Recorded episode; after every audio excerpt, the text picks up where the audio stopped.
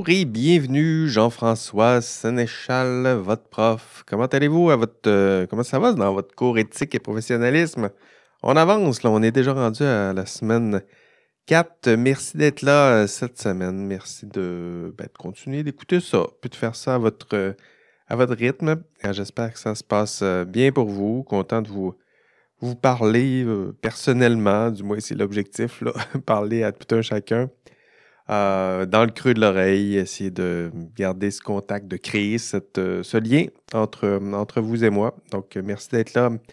On est à distance, mais en même temps, on a, on a ce lien-là entre, entre vous et moi. J'espère que ça va vous aider à réussir encore une fois dans ce, dans ce cours.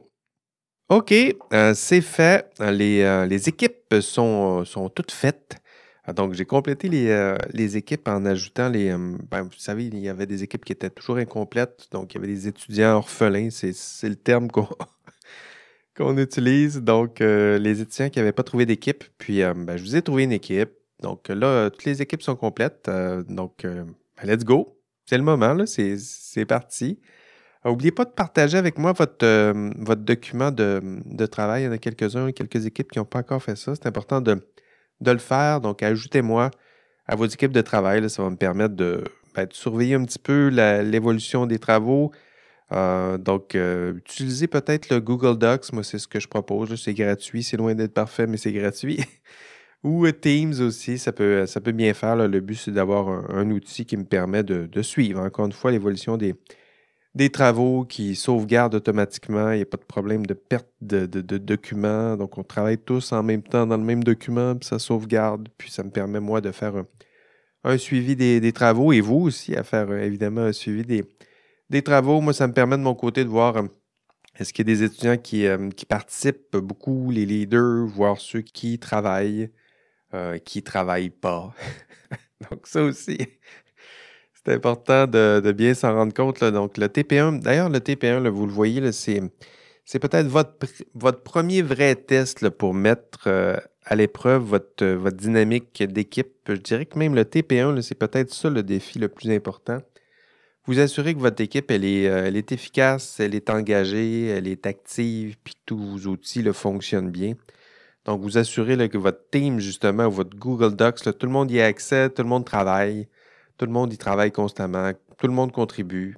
Euh, donc, tout ce beau monde-là, vous les voyez, là, euh, c'est avec eux que vous allez travailler, euh, notamment, pour le TP1, c'est juste 5 points, donc c'est pour le TP2 que ça peut devenir problématique, parce que le TP2, il vaut 25 points, donc au lieu de 5 points. Donc, c'est le moment de régler ces problèmes-là. donc, si vous voyez des, problèmes au TP1, des problèmes de gestion d'équipe, c'est le bon moment d'agir. Donc, attendez pas la fin de la session pour me signaler des, problèmes. Impliquez-moi, je le disais dès le début des travaux. Euh, si vous voyez un problème, dites-le moi, puis je vais vous accompagner, puis on va corriger ensemble et de façon préventive euh, le problème. Donc, c'est normal. C'est normal à votre âge d'avoir des, euh, des problèmes d'organisation du travail. Donc, je sais qu'il y en a qui sont très bien organisés, mais ce n'est pas le cas de, de, vous tous et toutes. Donc, soyez patients envers celles et ceux qui sont peut-être moins organisés que, vous. Euh, ce qui ne veut pas dire que vous pouvez tout leur pardonner non plus. Donc, euh, soyez patient, mais en même temps, essayez de, les aider et de vous, de votre côté aussi, si vous êtes un peu désorganisé, c'est le moment de vous pratiquer à l'université. Parce que des travaux d'équipe comme ça, il y en aura plein dans votre, euh, dans votre vie. Donc, euh, je sais que ça peut causer toutes sortes d'irritants et de problèmes, mais en même temps, c'est le moment de, vous pratiquer à devenir bon, d'acquérir cette, cette, compétence. Donc, si vous avez besoin d'aide, demandez-en, euh, demandez-moi plutôt, puis euh, faites-moi faites part des, problèmes existants, puis on tentera de les, régler prudemment, de façon préventive ensemble. Donc, aujourd'hui, dans cet épisode, plutôt le module 4. Donc, dans ce module 4, euh, vous allez être introduit à la grille de Lego. Donc, habituez-vous à cette expression-là, je vais le dire au moins 250 fois. Donc, la grille de Lego. La grille de Lego, c'est une grille que nous allons utiliser. C'est une grille d'analyse d'un problème éthique que nous allons utiliser en classe. Euh, je vais tenter de vous former, de vous initier à l'utilisation de cette grille. Donc, la grille, vous allez la trouver dans l'ouvrage principal du cours. Ça s'appelle Professionnalisme et délibération éthique. Donc, cette grille, euh, c'est cette grille d'analyse que je vais vous demander d'ailleurs d'utiliser dans votre TP2 pour résoudre le TP1 que vous m'aurez euh, vous-même proposé. Donc, le TP1, c'est là-dessus que vous travaillez, que vous devez me remettre euh, ce dimanche. Donc, le TP2, ça va être de résoudre ce TP1. Donc, soyez attentifs dans ce podcast. Je vais vous expliquer cette grille. Puis cette grille, vous allez en avoir besoin pour résoudre, pour faire votre TP2. Hein, le TP2, c'est résoudre votre TP1. Donc, soyez attentifs. Euh, vous en allez avoir besoin de cette grille pour le TP2. Euh, vous allez devoir puiser dans les résultats de cette grille pour écrire votre rapport décisionnel. Ça aussi, c'est dans, le, dans le TP2. Puis, euh, vous devrez être attentif aussi dans le podcast pour parce que parce qu'il va y avoir des examens il va y avoir des examens. Il va y avoir des questions à l'examen sur cette, euh, sur cette grille. Hein? Avez-vous compris? il a dit le mot examen. Ben oui. Donc, ça va être au, ça, fait partie du contenu que je peux vérifier à l'examen parce que ça fait partie du module 4. Il y a des objectifs précis qui sont associés à cette grille. Donc, la maîtrise de cette grille, ça fait partie des objectifs de ce module. Puis, euh, il y aura peut-être des questions à l'examen sur cette grille. Donc, soyez attentifs vous en aurez besoin. Elle est utile, cette grille. Puis en plus, il va y avoir des, euh, euh, questions à l'examen. Donc, j'espère que ça vous a suffisamment stimulé pour, pour m'assurer une, écoute active et intense de votre part. Êtes-vous prêts? On y va. Une grille d'analyse, une grille d'analyse que nous allons appeler la grille de Lego donc, euh, lorsque vous allez visionner l'enregistrement de, cours cette semaine, puis je vous invite vivement à, l'écouter, cet enregistrement, euh, ce que je vais faire, c'est que je vais là aussi expliquer la grille en classe, mais je vais tenter de l'appliquer à un, cas de plagiat universitaire. Donc, euh, ce sera intéressant pour vous d'écouter cet enregistrement de cours, non seulement parce que ça vous permettra d'approfondir votre compréhension de la grille d'analyse, mais aussi de voir comment on l'applique à un cas précis qu'est le cas du plagiat, puis d'en apprendre aussi un peu plus sur euh, ce qu'est le plagiat universitaire, à quoi ça ressemble, euh, quelles sont mes attentes aussi en matière de, de, de, triche et d'honnêteté intellectuelle ici à, l'Université Laval. Donc, euh, je sais que vous aimez ce podcast, vous en êtes des fans. Mais euh, prenez le temps d'écouter l'enregistrement de cours. Hein. c'est sûr qu'il y, a toujours des redites ce que je dis ici, puis ce que je dis en classe, mais ça fait partie de l'apprentissage aussi, le faire répéter. Étudier, c'est un peu ça, le répéter jusqu'à temps qu'on soit capable de répéter soi-même euh, dans notre tête. Donc, euh, ça vous permettra de mieux comprendre cette grille, puis vous, allez mieux comprendre aussi c'est quoi le plagiat. Puis, donc, c'est ça le thème en classe. Dans nos, euh, discussions euh, la semaine dernière, d'ailleurs, vous l'aviez euh, remarqué, on a mentionné un peu le, plagiat universitaire. C'est un, enjeu très important.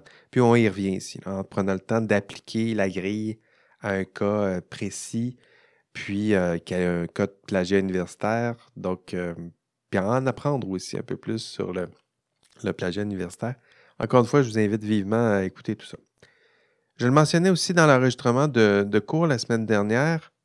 La triche, euh, en fait, euh, oui, c'était au module 3. Donc, la triche euh, à l'université, c'est, assez commun. Les chiffres sont assez inquiétants parfois. Puis, lorsqu'on a des groupes de 200 étudiants comme les miens, c'est sûr que statistiquement, vous comprendrez que c'est presque certain que je vais avoir un ou deux cas de triche par, euh, par session. Donc, euh, vous comprendrez que euh, statistiquement, il y a des bonnes chances que je, me, je, trouve encore cette session un nouveau cas de plagiat dans mon cours. Donc, il n'y a personne qui veut passer à travers ça. Donc, habituellement, je dépose une, une plainte au vice-doyen aux études de la Faculté de sciences et génie qui, lui, dépose une plainte au comité disciplinaire, puis s'ensuit une belle enquête, une sanction. C'est triste à pleurer. Statistiquement, je le disais, j'aurais presque assurément un cas de plagiat cette session. Puis je vous dis pas ça parce que je vous, promets de le trouver puis de le punir. C'est pas l'objectif. Mon objectif, c'est de vous en parler pour peut-être décourager cette personne. Euh, ça aussi, ça fait partie de la pédagogie. Parler, dénoncer, s'assurer que les, les, règles sont clairement comprises euh, pour être sûr que la personne peut-être visée puisse bénéficier là aussi de ces, apprentissages. Mais évidemment, euh, probablement que cette personne-là n'écoute pas le podcast en ce moment. Puis n'entendra peut-être pas cette mise en garde. Anyway, dans le, module 4, en classe, euh, l'étude, j'en parlais un peu plus tôt, c'est une étude de cas sur le, plagiat. Ici, dans ce podcast, on ne refera pas, évidemment, cette étude de cas sur le, plagiat. Dans ce podcast, que je vous propose plutôt, c'est de euh, vous expliquer la grille d'analyse, mais dans ce podcast, l'étude de cas dont j'aimerais me, servir euh, pour vous enseigner tout ça, c'est le cas de Karen Duhamel. Euh, rappelez-vous, là, on a vu le cas de Karen Duhamel, c'était au cours 1. Euh, je vais d'ailleurs présumer que vous avez écouté cette vidéo. Puis, si ce n'est pas encore fait, ben allez-y. Allez, allez écouter cette vidéo-là. Appuyez sur pause. Puis allez écouter cette vidéo-là. Puis on se retrouve euh, ben, tout de suite dès que vous avez écouté cette vidéo-là. Ah, ah, bon, vous l'aviez, vous l'aviez écouté. Bon, parfait. on est prêt à sauter dans, notre euh, analyse. Euh, je le disais, on se concentre sur euh, la première étape aujourd'hui du TP2. Donc, votre TP1 n'est même pas encore déposé, mais déjà, on va parler du, TP2. Le TP2, c'est d'analyser votre problème, hein, le problème que vous m'aurez vous-même proposé dans le TP1. Le TP2, c'est d'analyser votre problème à l'aide d'une grille d'analyse que nous appelons en classe la grille de Lego. Analysez le, problème, donc que vous allez vous-même me proposer euh, cette semaine. Puis je me permets d'ailleurs de vous rappeler euh, que c'est euh, pour vous, c'est ce dimanche. dimanche, ça va être le 21 mai. avant 23h59. Essayez de le faire avant. Il y a toujours des problèmes de dépôt. Le tard, ça ne fonctionnera pas. Faites-le donc samedi, pourquoi pas? Travailler un peu samedi avec le, groupe, puis déposer ça dès que c'est fini. Donc, vous déposez votre TP1. Je le rappelle, un, problème éthique réaliste, concret, plausible, fréquent, urgent. J'ai déjà tout expliqué ça. Puis vous déposez ça. Et ensuite, vous allez pouvoir passer au TP2. Et le TP2, je le disais un peu plus tôt, c'est de d'analyser ce problème, votre problème. Puis pour analyser ce problème, vous allez avoir besoin d'une grille d'analyse. Et cette grille d'analyse, c'est celle que je vous propose d'explorer euh, avec vous dans ce, podcast. Euh, vous le savez, dans le TP2, il y a deux principales étapes. La première étape, analyser votre problème, le vôtre, avec la grille. Et le deuxième, c'est de rédiger un rapport décisionnel. Donc, vous le voyez, le TP2, c'est gros, c'est votre gros euh, TP de la session. Donc, soyez très prudent. Puis écoutez bien euh, euh, ce que. Ben, familiarisez-vous rapidement avec la grille, puis entamez rapidement les, travaux. Ici, ce que je vous propose d'explorer dans ce podcast, puis en classe aussi, c'est d'explorer la première étape de ce gros TP2. c'est d'analyser votre problème avec une grille d'analyse d'un problème éthique. Et la grille proposée, je le disais, c'est la grille de M. Georges A. Legault, qui euh, lui-même l'explique dans son ouvrage. Euh, vous avez accès à cet ouvrage.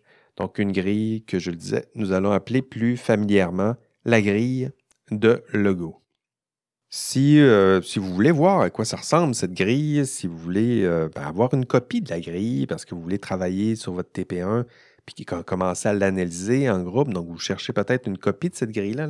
Donc, cette grille, si vous la cherchez, euh, vous allez, sur l'ENA, donc dans le matériel didactique, euh, il y a l'ouvrage de Lego, puis euh, en annexe de l'ouvrage en question, je pense que c'est l'annexe 2, vous allez trouver une copie de la grille d'analyse.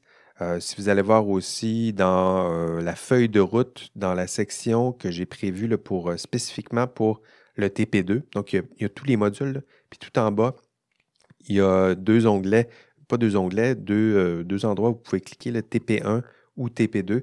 Si vous cliquez sur TP2, vous allez voir qu'il y a une copie de la grille d'analyse qui est là et euh, vous n'aurez qu'à utiliser. ben, justement cette grille pour euh, la compléter. Vous vous réunissez un samedi après-midi en groupe, puis vous réalisez votre TP1, puis vous essayez de passer à travers la grille en tentant de répondre à toutes les questions que vous pose, toutes les sections que vous devez compléter de la grille, puis toutes les questions que vous posera Georges A. Legault pour guider votre, euh, votre analyse.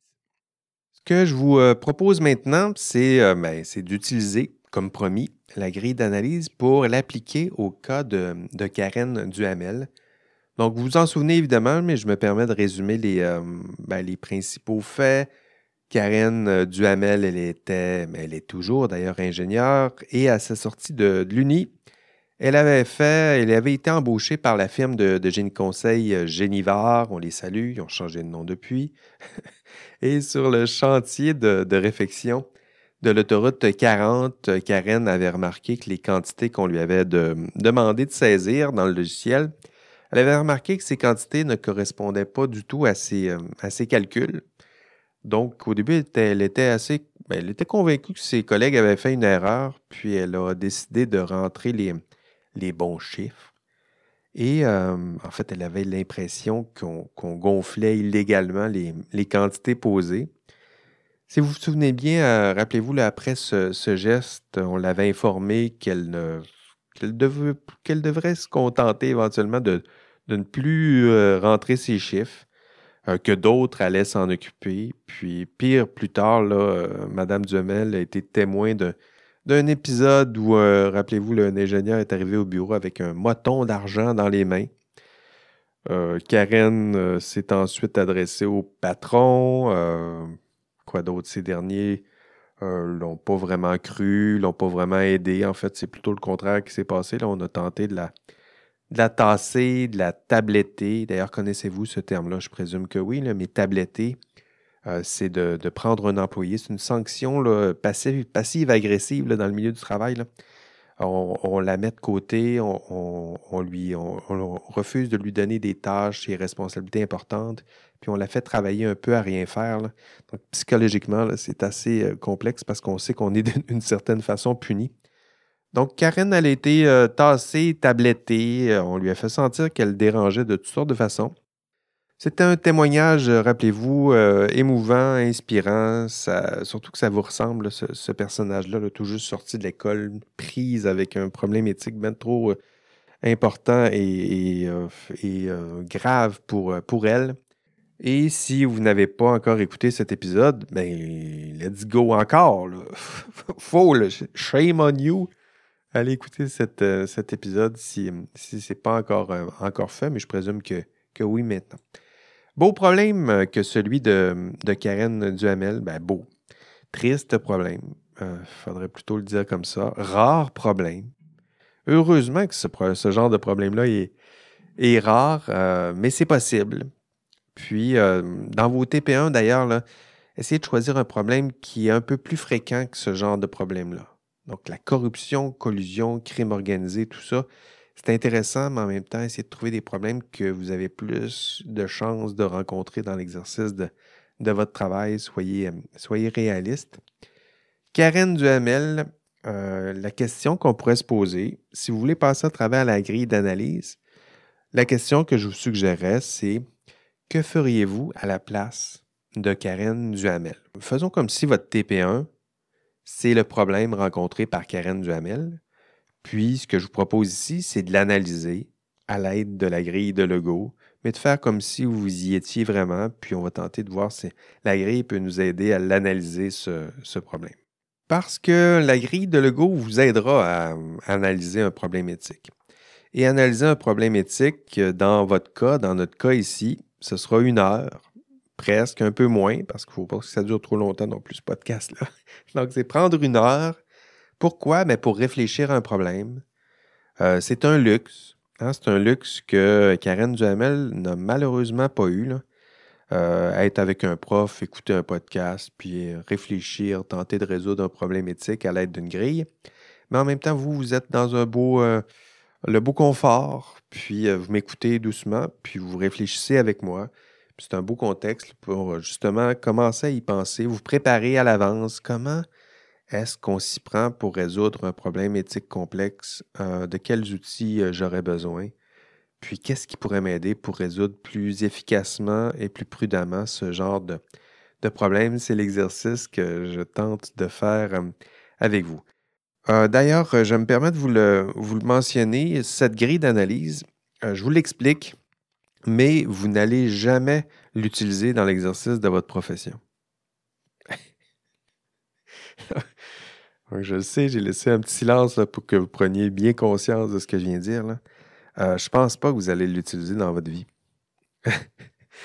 Euh, je le disais, c'est tellement un luxe, euh, c'est tellement un beau moment pour vous de prendre le temps de réfléchir à, tout ça parce que je crains que dans l'exercice de votre profession, vous n'ayez jamais suffisamment de, de temps de, liberté pour prendre le temps de justement réfléchir longuement et patiemment à un problème éthique rencontré. Euh, mais quand même, si je vous l'enseigne, c'est pas parce que je pense que ça ne sert à rien. Au contraire, moi, ce qui m'importe, c'est que après vous avoir expliqué cette grille, et pour vous, après l'avoir utilisée à quelques reprises, euh, il y a certaines étapes de cette grille qui, je l'espère, vous paraîtront à ce point essentielles que vous allez en faire de, vous allez euh, les, retenir à vie. Hein. Vous ne négligerez plus jamais ces étapes euh, de l'analyse. Puis ça enrichira, je dirais, votre façon de prendre des, décisions. Hein. Du moins, c'est, l'intention pédagogique derrière tout ça. Vous demandez de résoudre un problème éthique, puis euh, passer à travers une grille d'analyse. Pourquoi?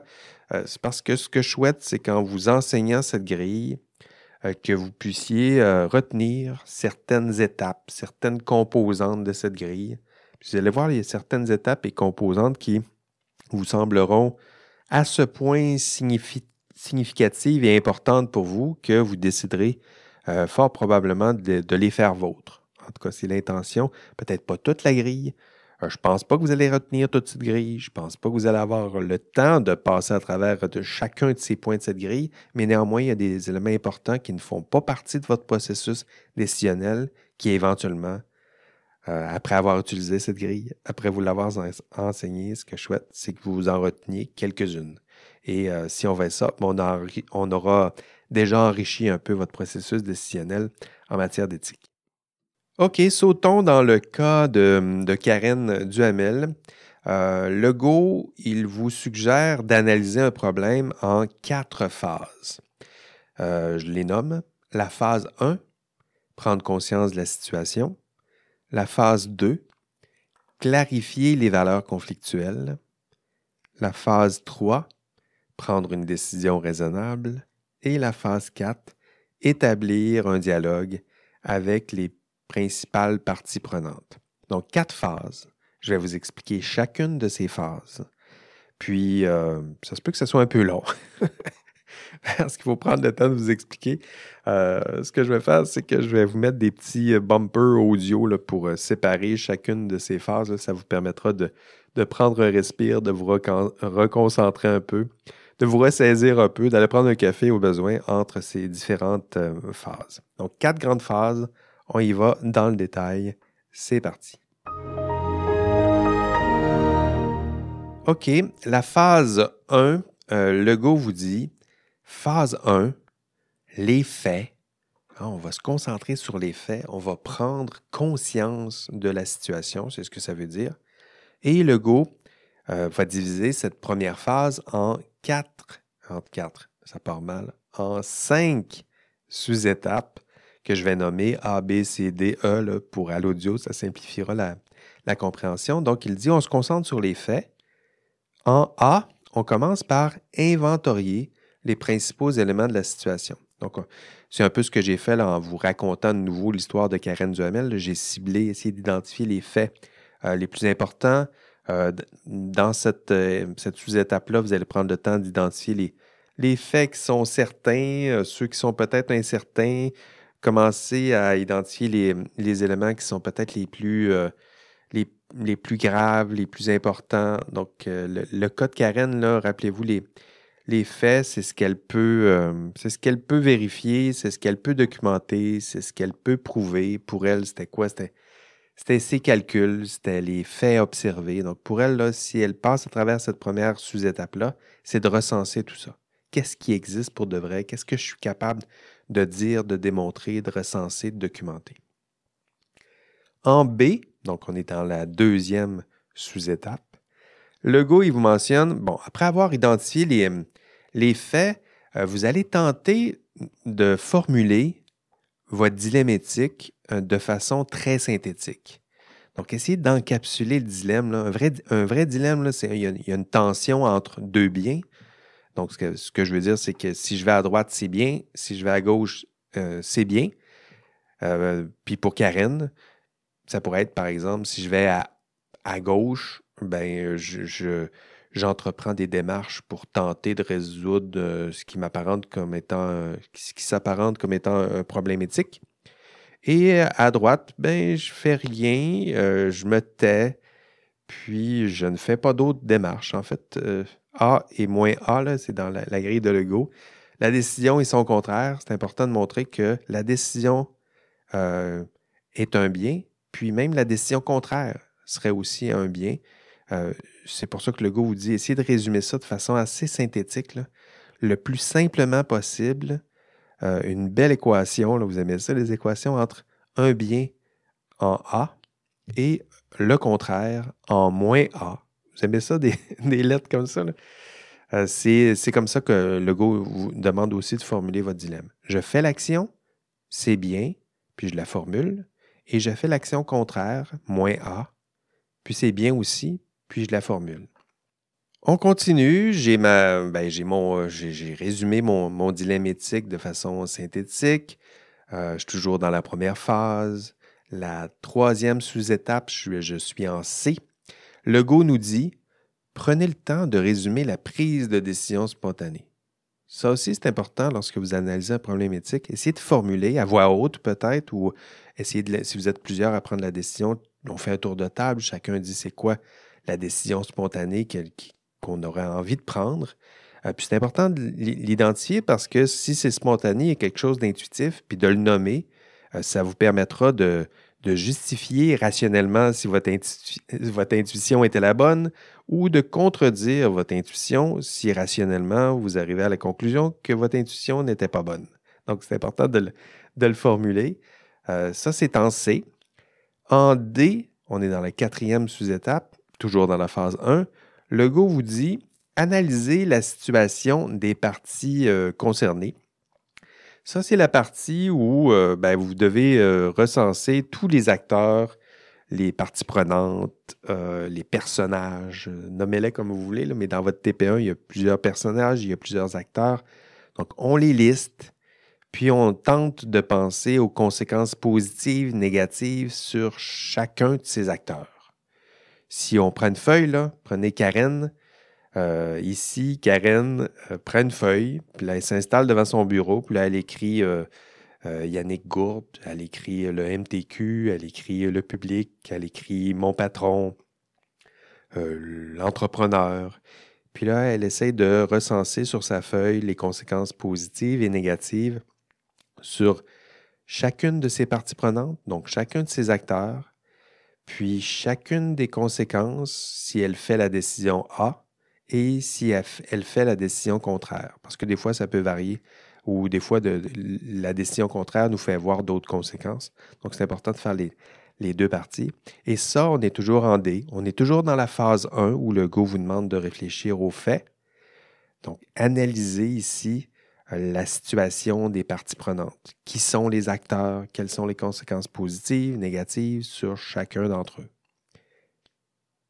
Et on continue en E, dernière sous-étape de cette phase 1, analyser, nous dit le Go, la dimension normative de la situation.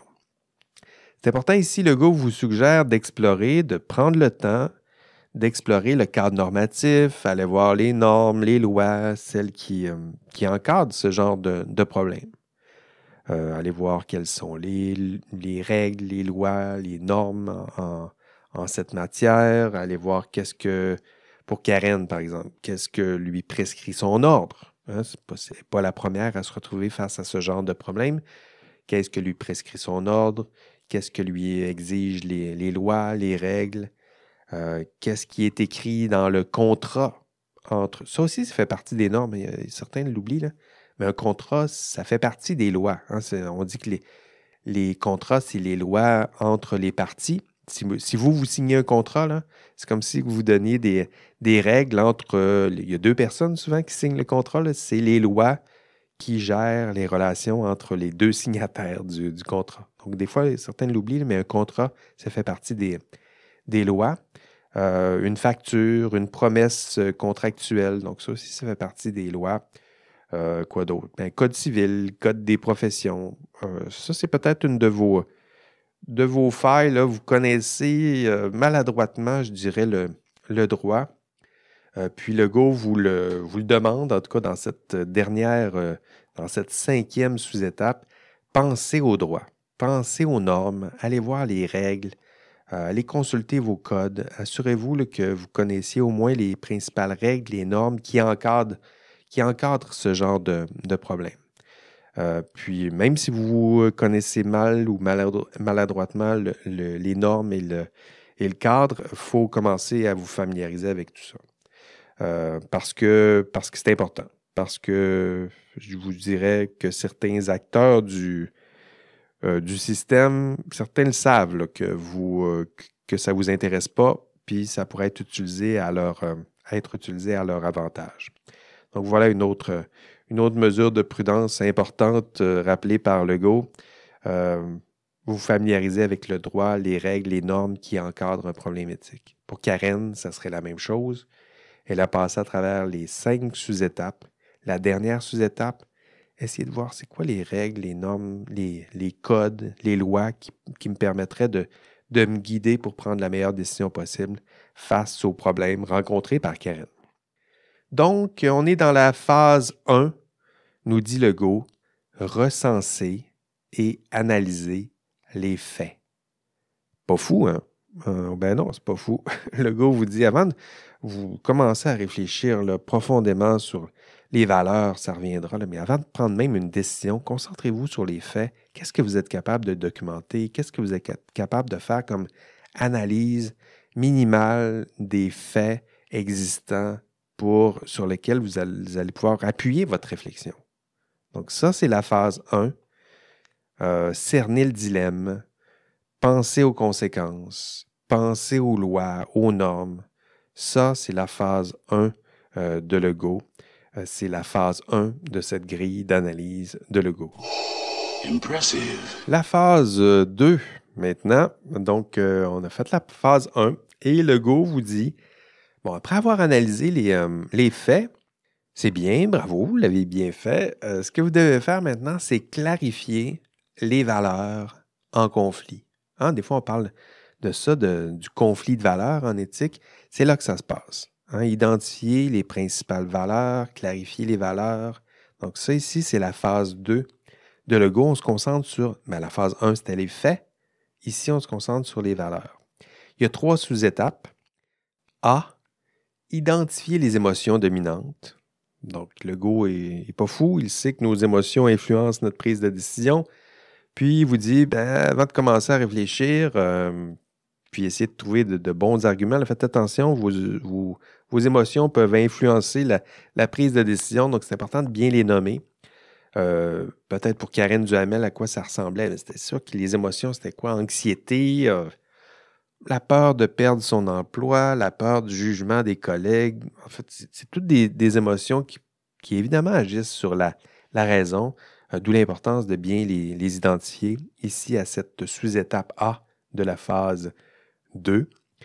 Deuxième sous-étape, Legault vous suggère de euh, identifier les valeurs agissantes. Hein, ça, c'est son langage.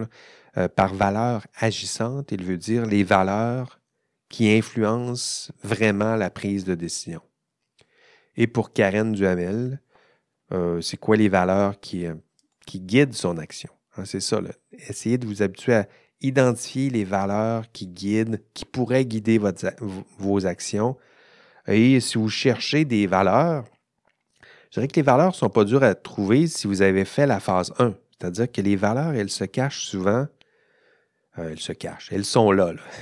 c'est pas comme si elles se cachaient intentionnellement, mais elles sont là, euh, tapis derrière les, les, conséquences, par exemple, anticipées dans, le, dans votre analyse, dans la phase 1. Si vous avez parlé de elle a peur sur les conséquences pour sa sécurité d'emploi, elle a peur pour sa sécurité, euh, elle a peur pour sa santé mentale, puis euh, elle veut être loyale envers son employeur, solidaire envers ses collègues. Hein, tout ça, ce sont des valeurs. Donc, Donc, n'est pas pour rien dans les, dans les conséquences, quand, vous avez dit, quand vous avez dit c'est des conséquences positives, s'il y a quelque chose dans les colonnes positives, c'est justement parce que vous pensez à que si vous les avez placés dans les. Je vais le dire comme il faut.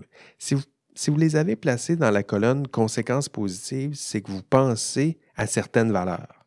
Puis il y a des valeurs aussi qui sont cachées derrière les, euh, normes, les règles, les lois. Hein. Si vous vous dites, il y a tel code, telle loi qui est importante, euh, dont je dois tenir compte, mais ces lois-là sont justement là pour préserver certaines valeurs. Hein. Il y a des règles qui sont là pour préserver euh, défendre la valeur de vérité, de justice, là aussi d'honnêteté. Hein, ces valeurs-là, ces règles, ces normes ne sont pas conçues pour, euh, pour rien, elles sont là pour défendre certaines valeurs, puis en grattant un peu, derrière chaque loi, chaque règle, vous allez être capable d'identifier une, valeur. Donc ça, c'est ce qu'il vous demande en, en B, nommer les valeurs agissantes. Ces valeurs, vous allez les retrouver dans les conséquences positives, dans les conséquences négatives, dans les lois, les règles, les normes. Et finalement, dernière sous-étape, euh, c'est euh, toujours, on est toujours dans la phase 2, identifier le principal, le principal conflit de valeurs agissantes. Et ça, c'est important pour, euh, nous dit Legault, c'est important de savoir c'est quoi les valeurs qui sont en conflit dans ce système. Donc, dans, dans ce système, dans ce dilemme, il y a plusieurs valeurs, vous les avez identifiées, Maintenant, si vous avez à choisir les deux valeurs qui sont en conflit, hein, c'est lesquelles les deux valeurs principales? C'est un vrai dilemme, peut-être. Il faut même retourner euh, dans la formulation de votre dilemme synthétique. Vous allez voir que si vous prenez la décision A, il y a une valeur qui se cache derrière ça. Et si vous prenez la décision contraire, ultimement, il y a une autre valeur qui se cache derrière tout ça. Puis si vous êtes capable d'identifier les deux valeurs, vous avez identifié parfaitement votre conflit de valeurs agissantes. Pour Karen, on les voit bien, les valeurs. Si elle fait rien, hein, pourquoi elle, déciderait de faire rien puis de se taire? Il y a des raisons pour ça. Hein. Il y a des valeurs derrière ça. Euh, sécurité d'emploi, je l'ai dit un peu plus tôt, loyauté envers son employeur, envers ses collègues, euh, peut-être pour sa propre sécurité financière. Ça, ça fait partie des valeurs. Et si elle décide d'agir, de poser des questions, commencer à poser des questions au patron, là aussi, il y a des valeurs. Euh, c'est par souci de justice, pour protéger peut-être le trésor public, euh, pour le bien public, par honnêteté, pour défendre la vérité. Donc ça aussi, ça fait partie des valeurs. Puis ultimement, on pourrait en choisir une valeur d'un côté, une valeur de l'autre, peut-être les valeurs qui sont pour vous les plus importantes, qui représentent le mieux le dilemme de, Karen, puis on, on, aurait là ici notre principal conflit de valeurs. Deuxième phase, donc, euh, nous dit euh, Legault, clarifier les valeurs en conflit et identifier euh, les éléments clés, donc identifier les, valeurs, là où elles se, cachent et se tapissent dans les lois, les règles, les normes et les conséquences positives et négatives, puis finalement, ultimement, cerner ce principal conflit de valeurs. Deux phases, donc, ça, va bien. Écoutez, mais écoutez-vous encore? Êtes-vous rendu là? là? Euh, avez-vous réussi à vous rendre là dans le podcast? Bravo. Donc, vous avez déjà passé à travers les, deux phases. Tiens, pour vous donner un peu d'énergie, je vais vous donner l'indice peut-être de la semaine. Avant de, ben, avant de vous donner l'indice, je vais mettre mon petit son caractéristique. L'indice euh, cette semaine et pour cet épisode, les valeurs se cachent, ben, ouverture des guillemets. Les valeurs se cachent dans les normes, les lois, les règles qui encadrent l'exercice de mon rôle en société.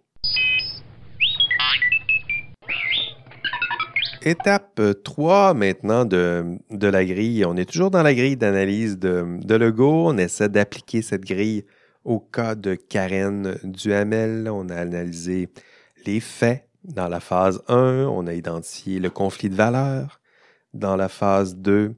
Et euh, à quoi doit-on ensuite euh, penser? À quoi doit penser Karen? Legault, Georges Legault, vous dit phase 3, discuter et prendre une décision raisonnable. Voilà, c'est là que ça se passe. C'est là qu'on prend une décision après avoir fait tout ça. Hein, il y en a qui vont faire et qui vont prendre une décision simplement euh, fondée sur euh, l'instinct et le gut feeling. Euh, bravo, mais vous avez manqué toute cette partie de l'analyse. Les deux premières phases sont complètement évacuées et vous avez sauté directement à la phase 3, ce qui est un peu, ce qui est un peu triste. Euh, mais la phase 3, c'est là que ça se passe. Euh, le go vous dit c'est le moment de discuter et de prendre une décision, une décision qui serait raisonnable. Hein, pas, une décision arbitraire, c'est une décision qui s'appuie sur des raisons d'agir. Euh, on va la diviser en trois sous-étapes. A, Karen, qu'est-ce qu'elle doit faire? Elle doit, et c'est ce que le go vous suggère, ça va être bon aussi pour votre TP1, TP2 plutôt, vous devez identifier la valeur prioritaire. C'est ça une décision en éthique. On a fait l'analyse des valeurs, on a identifié un conflit de valeurs, puis on va choisir une valeur à prioriser. Et ça, ce choix-là, il fait mal. Parce que en priorisant cette valeur, on met de côté d'autres valeurs qui sont importantes pour nous. Hein, pour Karen, on l'a vu, les valeurs? Euh, vérité, justice, solidarité. Et pourtant, euh, il y a une valeur qui sera sacrifiée. Euh, c'est elle. Cette deuxième valeur dans un conflit de valeurs, c'est elle souvent que, ça fait mal de, mettre en, second. pour elle, ce sera probablement la solidarité envers ses collègues ou envers son patron. Puis ça, ça fait partie de ses valeurs mais ce n'est pas la valeur qu'elle va prioriser. Donc, c'est là que ça fait mal. C'est cette deuxième valeur-là qui euh, sera sacrifiée. Décider euh, en matière d'éthique, c'est décider de cette valeur à prioriser et ce faisant, euh, voir une valeur seconde qui, elle, sera sacrifiée. Ça, c'est en A. On est toujours dans la phase 3 identifier la valeur qui a préséance. En B, le go vous dit pensez à euh, identifier le principal argument justifiant votre valeur prioritaire. Je le disais, ce n'est pas une décision qui est arbitraire, il faut se trouver des raisons d'agir. Donc, euh, si vous, euh, pas tout de, de choisir une valeur, vous ne pouvez pas prendre une pièce de monnaie et dire Bon, j'ai un conflit de j'ai pris la deuxième, puis ma raison, c'est parce que euh, je suis tombé sur pile en lançant une pièce de monnaie. On voit bien que ça n'a aucun sens. Donc, il faut penser aux, raisons qui justifient euh, quelque chose d'important, qui justifient qu'on a accordé notre priorité à certaines valeurs et surtout qui justifient pourquoi on a mis l'autre valeur en second. Donc, pourquoi, pour Karen, pourquoi au nom de la vérité, cette décision-là doit être prise? Hein, pour vous, pourquoi pensez-vous euh, que Karen doit dire la, vérité? Hein, pourquoi ne décide-t-elle pas de, se taire? Quelles sont ses raisons d'agir? Euh, c'est ce qu'on appelle ici euh, créer des, des arguments. c'est ça, des arguments. Hein, c'est de se justifier, créer des façons d'agir euh, c'est pas tout de dire, moi, je prends telle ou telle décision. Tout le monde est capable de prendre une décision, mais de la justifier moralement, rationnellement. Euh, c'est pas tous les esprits euh, aiguisés là, qui sont capables de, faire ce genre d'exercice. Donc, Karen, elle, a le même défi prioriser peut-être la vérité, l'honnêteté et trouver des raisons d'agir. Pour Karen, c'est pourquoi elle décide de, de poser ce geste, c'est parce qu'elle sait que si elle valide, rappelez-vous des, des faits, du contexte, elle sait que si elle valide les informations, elle sait que ces données-là, elle sait qu'elles sont fausses. Elle, doute qu'elles sont fausses. Donc, elle se met à poser toutes sortes de questions, mais ultimement parce que pour elle, c'est une forme de mensonge. Hein, parce que, et euh, ce mensonge, euh, ben pour elle, c'est une contradiction d'une valeur, hein, la valeur de vérité, qui, elle, est au cœur même du code de déontologie professionnelle. Hein, c'est ça que ça sert, l'exercice qu'on a fait avant. J'ai fait l'analyse du code normatif, j'ai vu qu'il y a des codes, des règles. Au cœur de ce code-là, j'ai vu la valeur de vérité. Ah, c'est elle la valeur que je souhaite défendre. Puis je ne suis pas seul. Cette valeur-là, je vais la défendre. Puis en plus, elle est inscrite au cœur de mon code de déontologie professionnelle. Donc, parce que cette valeur, elle est là, elle est au cœur de plusieurs articles du code, comme de plusieurs articles du code civil, du code criminel. Donc, même si Karen doit être loyale envers son employeur, elle le sait, mais elle sait aussi qu'elle ne doit pas lui être loyale si ce dernier, son employeur, lui demande de poser un geste qui est, euh, directement en contradiction avec les idéaux et valeurs de sa profession. Donc, les normes nous disent ça. La jurisprudence nous le dit. Euh, jurisprudence, les jugements en cours. Donc, ça aussi, on le verra euh, en, cours.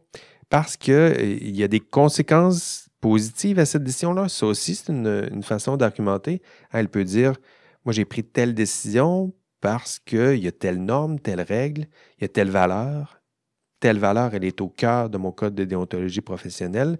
J'ai pris aussi cette décision-là parce que cette décision-là génère des conséquences positives.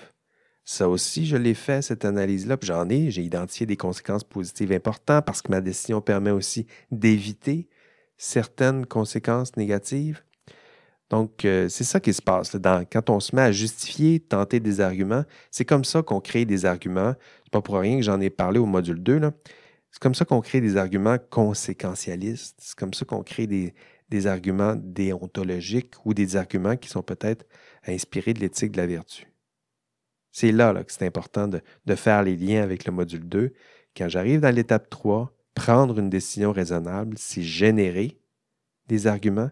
Puis les arguments, euh, j'ai expliqué la structure au, module 2. Donc j'espère que je ne suis, pas trop théorique avec tout ça. Je sais que je parle je présume que vous comprenez tout, mais le Go vous dit simplement, vous avez choisi une valeur, c'est elle que vous, souhaitez, prioriser, euh, c'est elle que vous souhaitez justifier avec vos arguments. Vous devez déployer des arguments qui vous permettront de démontrer comment et pourquoi la valeur que vous avez décidé de prioriser se retrouvent dans les normes, dans les, euh, les, règles, les lois qui encadrent ce genre de problématiques. Et aussi, vos arguments vous permettront de démontrer quelles sont les conséquences positives euh, qui sont liées à cette, euh, cette valeur, qui sont liées à votre décision.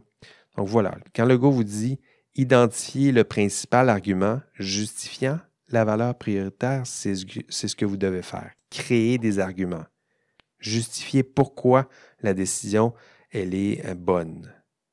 Puis pour justifier qu'une décision, est bonne, je vous ai donné quelques structures d'argumentaire dans le module 2 avec, en déployant un argument conséquentialiste. Donc, ma décision, elle est bonne. La décision de Karen, elle est bonne parce qu'elle génère des conséquences positives, parce qu'elle permet d'éviter des conséquences négatives. Euh, ma décision, elle est bonne parce qu'elle euh, est cohérente avec les normes, les lois, les règles qui doivent guider ma profession. Donc ça, c'est plutôt un, argument déontologique.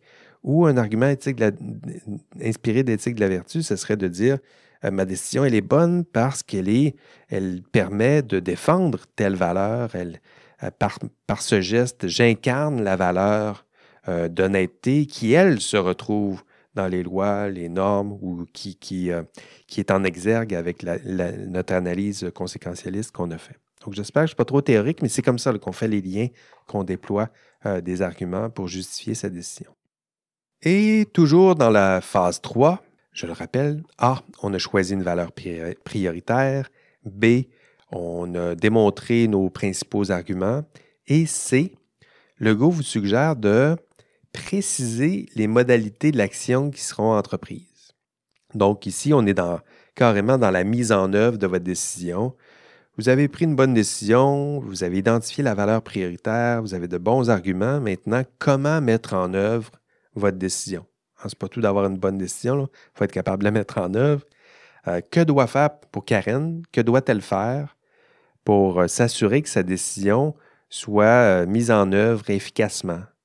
comment faire? Puis là, ici, c'est là où elle va penser à toutes sortes de, stratégies pour... Euh, elle va d'abord communiquer avec l'OIQ, elle va demander du soutien, de l'aide, elle va prévenir son client, elle va en parler à son, son supérieur, elle va en parler au supérieur de son supérieur. Donc ça, ça fait partie de la mise en œuvre de la décision et ça fait partie de la phase 3 de l'analyse avec la, grille de Lego.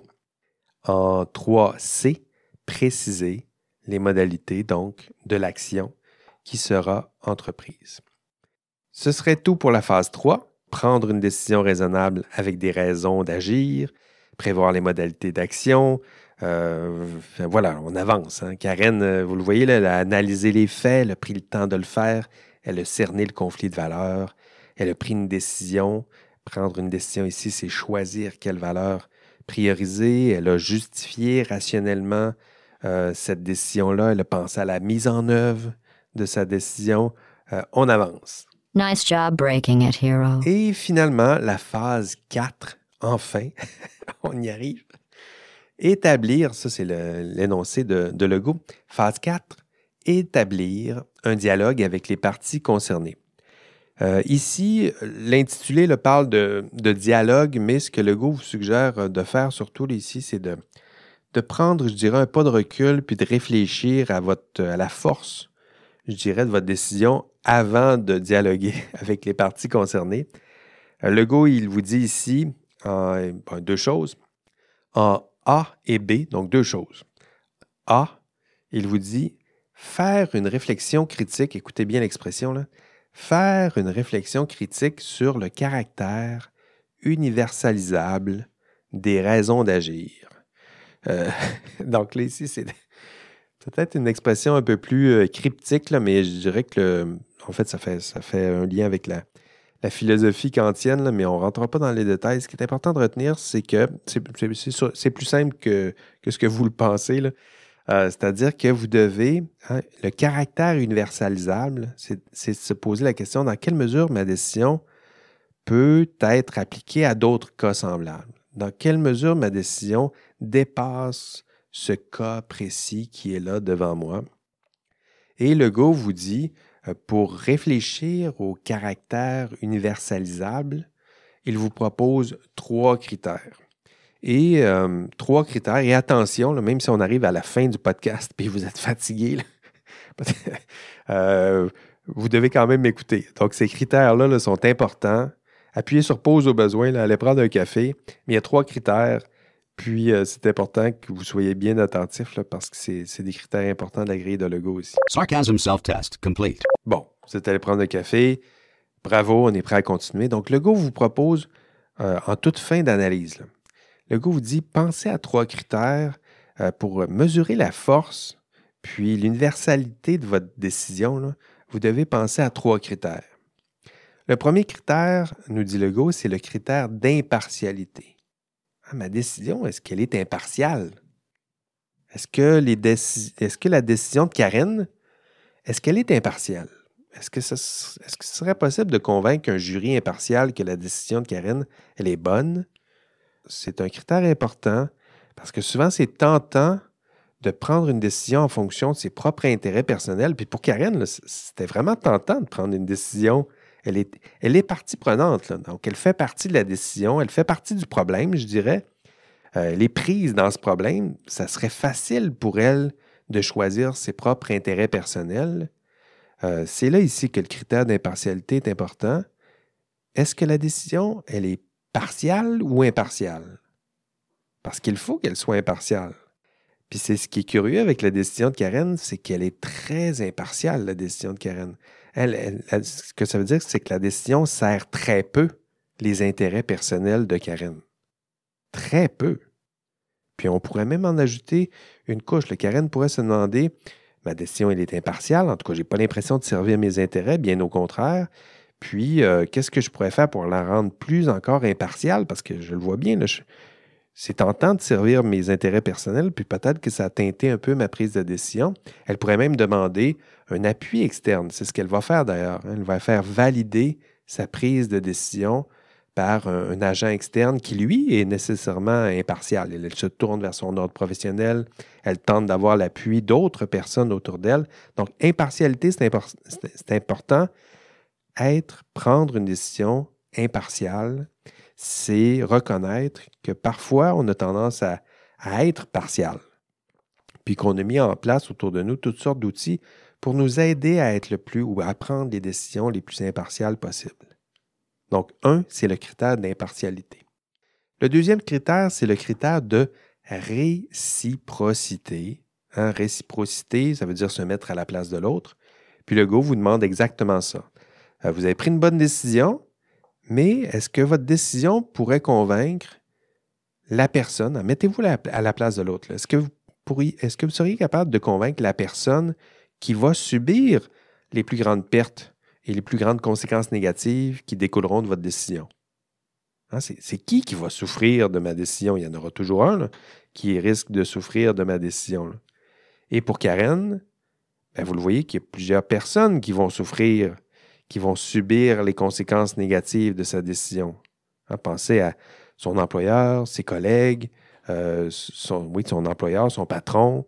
Euh, il y a des conséquences négatives. Vous me direz, c'est peut-être, peut-être des, des, des conséquences méritées, peut-être, mais il y a des conséquences négatives. Il faut penser qui seront celles et ceux qui subiront les conséquences négatives de ma décision, puis d'essayer de voir si c'est justifié, puis d'essayer de voir si on ne peut pas réduire ces conséquences négatives.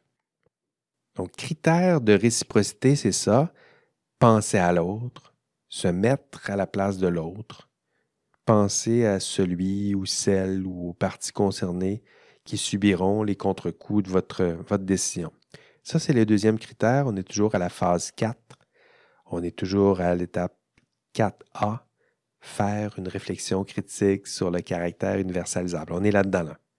Et le troisième critère, pour euh, décider, pour voir, pour évaluer la, force de ma décision, c'est le critère d'exemplarité. Celui-là est, un peu plus classique. Euh, c'est euh, le vous dit, bon, le dernier critère, c'est de de réfléchir à la portée de votre décision, mais de vous demander si vos raisons d'agir, si vos arguments sont valides pour d'autres cas semblables. Ça aussi, c'est une réflexion intéressante. Euh, c'est important de, tenter de mesurer la portée de notre décision. La, force, c'est un peu ça. Euh, on a pris une on avait un cas précis, c'est votre TP1. Vous avez pris une décision, vous avez pris une décision rationnelle, justifiée. Maintenant, est-ce que cette décision-là, elle pourrait s'appliquer à d'autres cas semblables? Si c'est le cas, bien là, ici, on a un critère d'exemplarité qui est fort. Elle pourrait s'appliquer à d'autres cas semblables. Peut même faire des recommandations en disant non, notre décision, elle est inspirante, elle pourrait nous aider, guider à prendre d'autres types de décisions. On pourrait faire des recommandations en disant il s'agirait juste de changer ceci, cela dans le système pour résoudre plus aisément ce genre de problème. Ou au contraire, on pourrait dire non, cette décision-là, elle ne peut pas s'appliquer à d'autres cas. C'est un cas unique, euh, particulier, circonstanciel, rare. Puis les, arguments qu'on a déployés sont seulement valides pour ce cas ici présent. Quel exemple que je pourrais vous donner où on, ben, sais pas, ma femme est en train d'accoucher, je suis sur une lumière rouge, puis là, je me demande est-ce que je passe sur la, lumière rouge, il est 3 heures du matin, euh, il y a des normes, il y a des règles, il y a des lois surtout, ben, je pourrais défendre moralement le fait que dans ce cas ici présent, dans ce contexte, le fait qu'il était vraiment tard, le fait qu'elle allait vraiment coucher, le fait qu'il n'y avait pas d'auto dans le coin, je me suis dit, bon, ben, je, vais passer sur la rouge, puis je serai capable de justifier moralement ma décision. Bon, peut-être que si on, me prend, on me donnera quand même une sanction, mais néanmoins, d'un point de vue moral, je serai capable de, de le justifier. Donc, exemplarité, c'est ça ici. Hein? En éthique, il faut admettre que euh, généralement, s'appuyer sur les normes, les lois, les règles, euh, c'est des règles qui ont été conçues justement pour résoudre des cas. Donc, généralement, c'est ce qu'il faut faire. Mais en même temps, en éthique, il euh, faut l'admettre. Puis l'exemple que je vous ai donné euh, sert aussi à ça. C'est-à-dire qu'en éthique, il faut admettre que dans des cas, euh, des cas d'exception, parfois, ça, ça, justifie le fait de s'écarter un peu de certaines normes, de certaines lois, de certaines règles parce que parfois il faut s'éloigner de ces normes, de ces règles, parce que le cas est exceptionnel, parce que les circonstances sont exceptionnelles, parce que le cas est unique. Puis, euh, puis la démonstration dans un tel cas, ça existe aussi en droit d'ailleurs. hein. Euh, la justification de s'éloigner un peu d'une règle de droit. Euh, le but dans ce cas-là, c'est de démontrer pourquoi, dans ce cas ici présent, dans ce contexte, dans ces circonstances, il fallait s'éloigner des règles, des normes, en, en l'occurrence. Donc, dans le cas du ML, on n'a pas eu ce problème-là. Euh, elle s'est conformée plutôt aux lois, aux règles, euh, aux normes. Puis pour elle, le critère d'exemplarité, euh, c'est assez, c'est là, c'est rempli, c'est inspirant. On pourrait s'inspirer de la décision de Karen, Karen Duhamel pour démontrer à d'autres, dans d'autres cas qui ressemblent au cas de Karen Duhamel, il, il faudrait absolument faire, euh, prendre le même genre de, décision. Malgré le contexte, malgré les circonstances, Karen l'a fait, vous devriez vous aussi être capable de le faire. Donc, c'était la phase 4A. Resterait la phase 4B.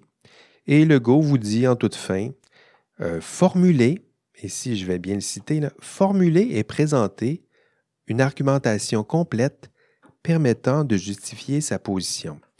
Et ça, euh, cette formulation-là, la reconnaissez-vous? Mais si vous allez la reconnaître parce que c'est un des objectifs de ce cours. C'est exactement l'objectif qui est associé au TP2. C'est euh, le TP2, je vais vous demander de formuler et de présenter une argumentation complète permettant de justifier euh, la décision que vous avez prise face à votre TP1. Donc, c'est là, là dans votre rapport décisionnel TP2, là, si vous m'aviez soumis le cas Karen Duhamel dans votre TP1, mais votre TP2, ce serait le rapport décisionnel dans lequel vous m'expliquez quelle est la meilleure décision pour Karen, puis pourquoi c'est une bonne décision, quels sont ses arguments les plus forts, puis quel geste elle doit poser, et quelles sont ses, euh, recommandations pour, euh, pour éviter ce genre de, de problème ou pour le, le résoudre plus, plus aisément. Et ben, vous le voyez, hein, notre analyse, euh, nous avons déjà tout ce qu'il faut pour faire euh, ce rapport euh, TP2. Ce sera la même chose pour vous à la fin de votre analyse. Lorsque vous serez rendu en 4B, là, euh, vous, pouvez, vous pouvez inscrire à cette étape-là de la phase voir le rapport décisionnel parce que le rapport décisionnel, le vôtre, ce sera exactement ça.